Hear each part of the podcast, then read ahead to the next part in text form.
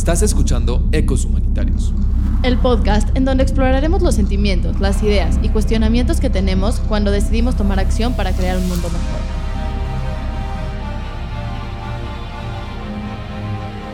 Soy David Rayek. Y yo Raquel Bainca. Bienvenidos al podcast de Cadena. Estamos viviendo una crisis migratoria de miedo entre inseguridad, desempleo, pobreza y temor, millones de personas dejan sus casas, familias y cargan en sus manos sus vidas con la esperanza de llegar a un lugar mejor. Aun cuando migrar es un derecho humano, las fuertes y a veces un tanto violentas políticas antimigratorias del gobierno de Estados Unidos han denegado el acceso de miles de migrantes.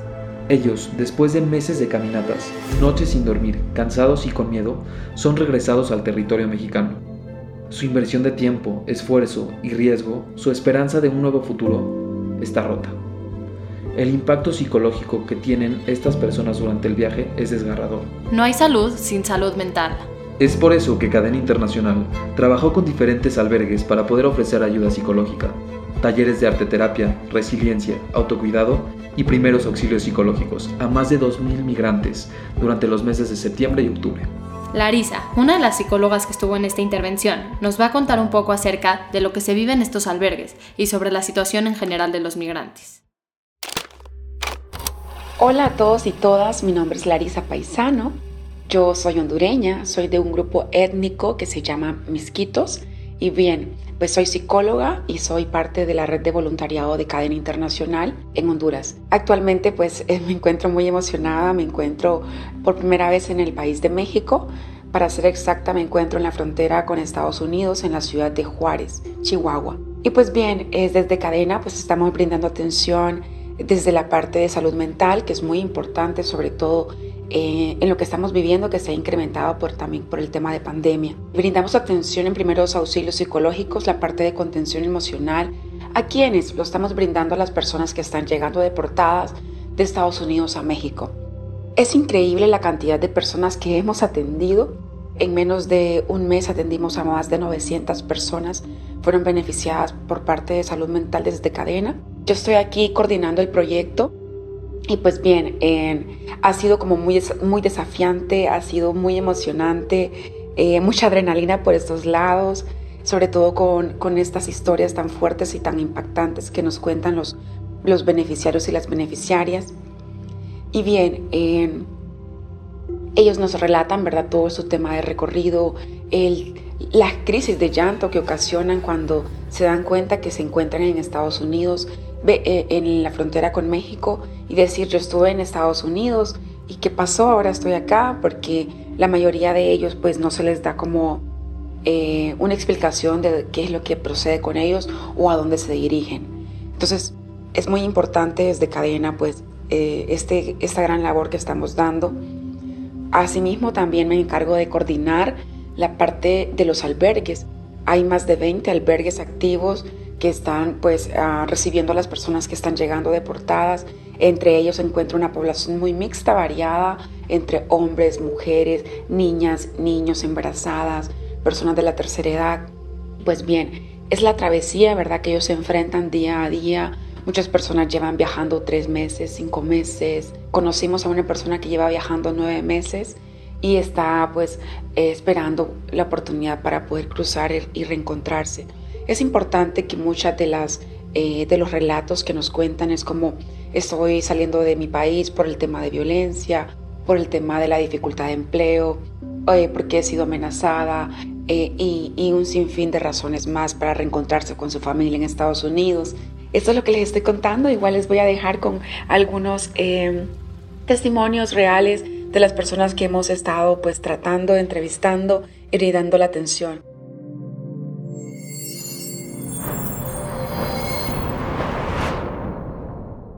En el punto donde, donde recibimos a las personas que llegan deportadas de Estados Unidos.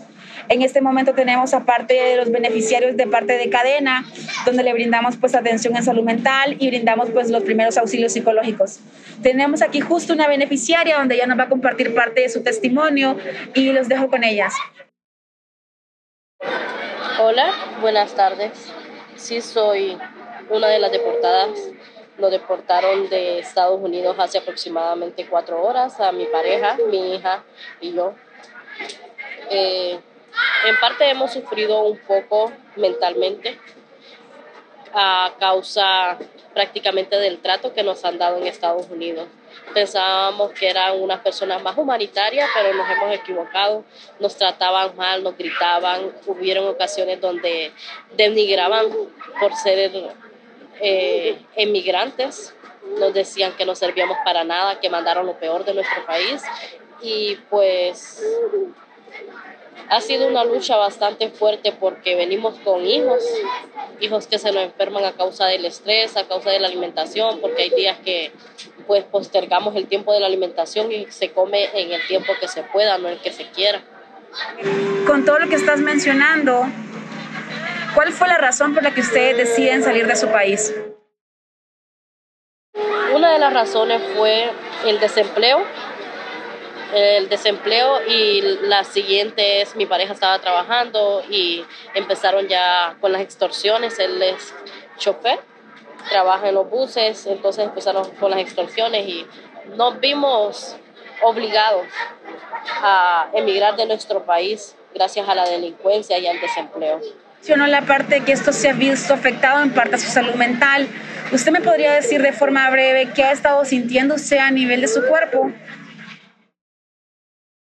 A nivel de mi cuerpo he estado sintiendo ansiedad, molestias también, dolores de cabeza, eh, tengo diabetes, he estado presentando molestias en mi diabetes y pues en el, en el estado psicológico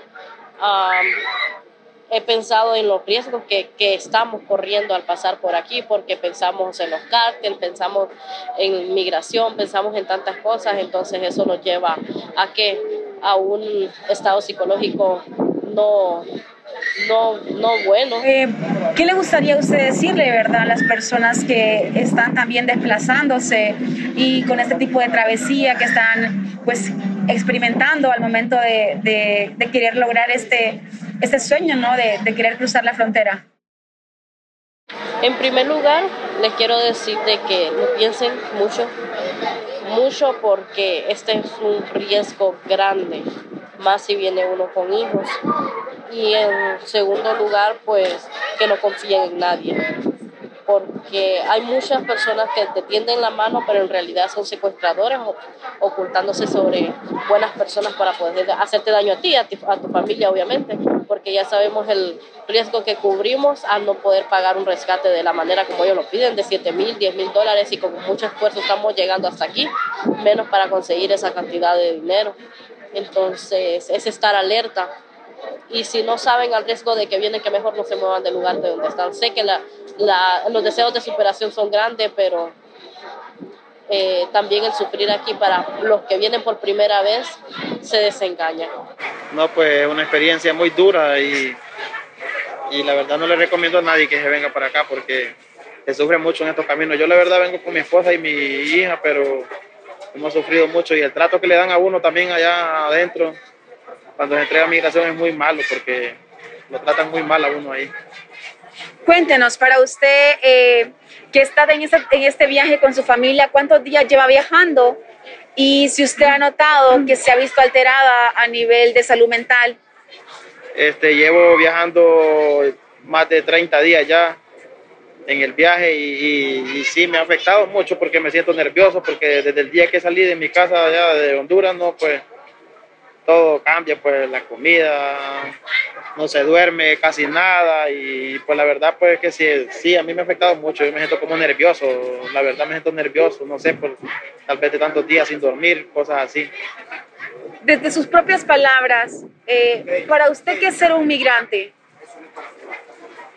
Este, pues ser un migrante es ser una persona sufrida en el camino, de venir a sufrir acá.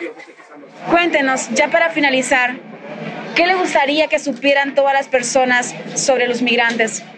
Ah, que sufre mucho cuando viene uno en estos caminos y pues que la verdad pues mejor no agarrar viaje para acá porque a sufrir viene uno en estos caminos acá. Bueno, tenemos nuestro testimonio eh, real de nuestro segundo beneficiario que también ha sido deportado desde Estados Unidos y él también viene del país centroamericano de Honduras. Larisa nos contó lo que siente al regresar a su casa. después de unos intensos meses de trabajo con estas personas que lo único que hicieron fue salir de su país buscando un mejor futuro. Y pues no, ya pronto regreso a mi país y pues me voy con el corazón ensanchado, muy eh, orgullosa sobre todo de poder haber estado aquí, un reto para mí, un reto sin duda. Y pues nada, yo soy orgullosa también de ser parte de Cadena, somos esa parte de reparadores del mundo y eso es muy importante también tenerlo aquí presente, decirlo en cada persona y verlo y que ellos se despidan con un gracias por escucharme o gracias por brindarme la atención cuando estaba en un, momento de, crisis. Y pues nada, eso es lo que les puedo relatar por estos lados. Se vive también mucha tensión, mucha angustia, preocupación, eh, muchos vaivenes emocionales, muchas cargas emocionales, pero sobre todo se vive, se vive la parte de gratitud, mucha, mucha gratitud por parte de las personas que hemos tocado, que hemos hablado, que hemos tenido el contacto eh, desde salud mental y bien los albergues también ah, hemos tenido como mucha apertura, también otras organizaciones que están laborando por estos lados también. Es increíble el apoyo humano. Por más que sepamos que hay organizaciones intentando proteger a estas personas, es difícil escuchar la realidad de lo que sucede en la frontera norte de México. Niños, niñas, mujeres, hombres y ancianos que buscan una mejor calidad de vida, en donde tengan empleo o siquiera seguridad para poder vivir sin miedo. Ellos hacen una peligrosa travesía con la incertidumbre de no saber si lograrán entrar o no, si podrán permanecer o no en Estados Unidos. La acción humanitaria busca el bienestar integral de las personas. A veces, al pensar en ayuda, se piensa únicamente en las cuestiones materiales. La importancia de abarcar la salud mental de las personas va mucho más allá del apoyo emocional. Es dignificar a las personas, recordándoles que a pesar de que su contexto y las situaciones que han vivido les han dicho que no importan, su dignidad no puede y no va a ser arrebatada por nadie. Ahora que estás más informado, ¿qué sigue? Solo tú lo puedes definir. Esto fue una cápsula más de Ecos Humanitarios. Si quieres encontrar más información, visita ecoshumanitarios.com y síguenos en Instagram como Ecos Humanitarios. Soy David Rayek. Y yo Raquel Bainter.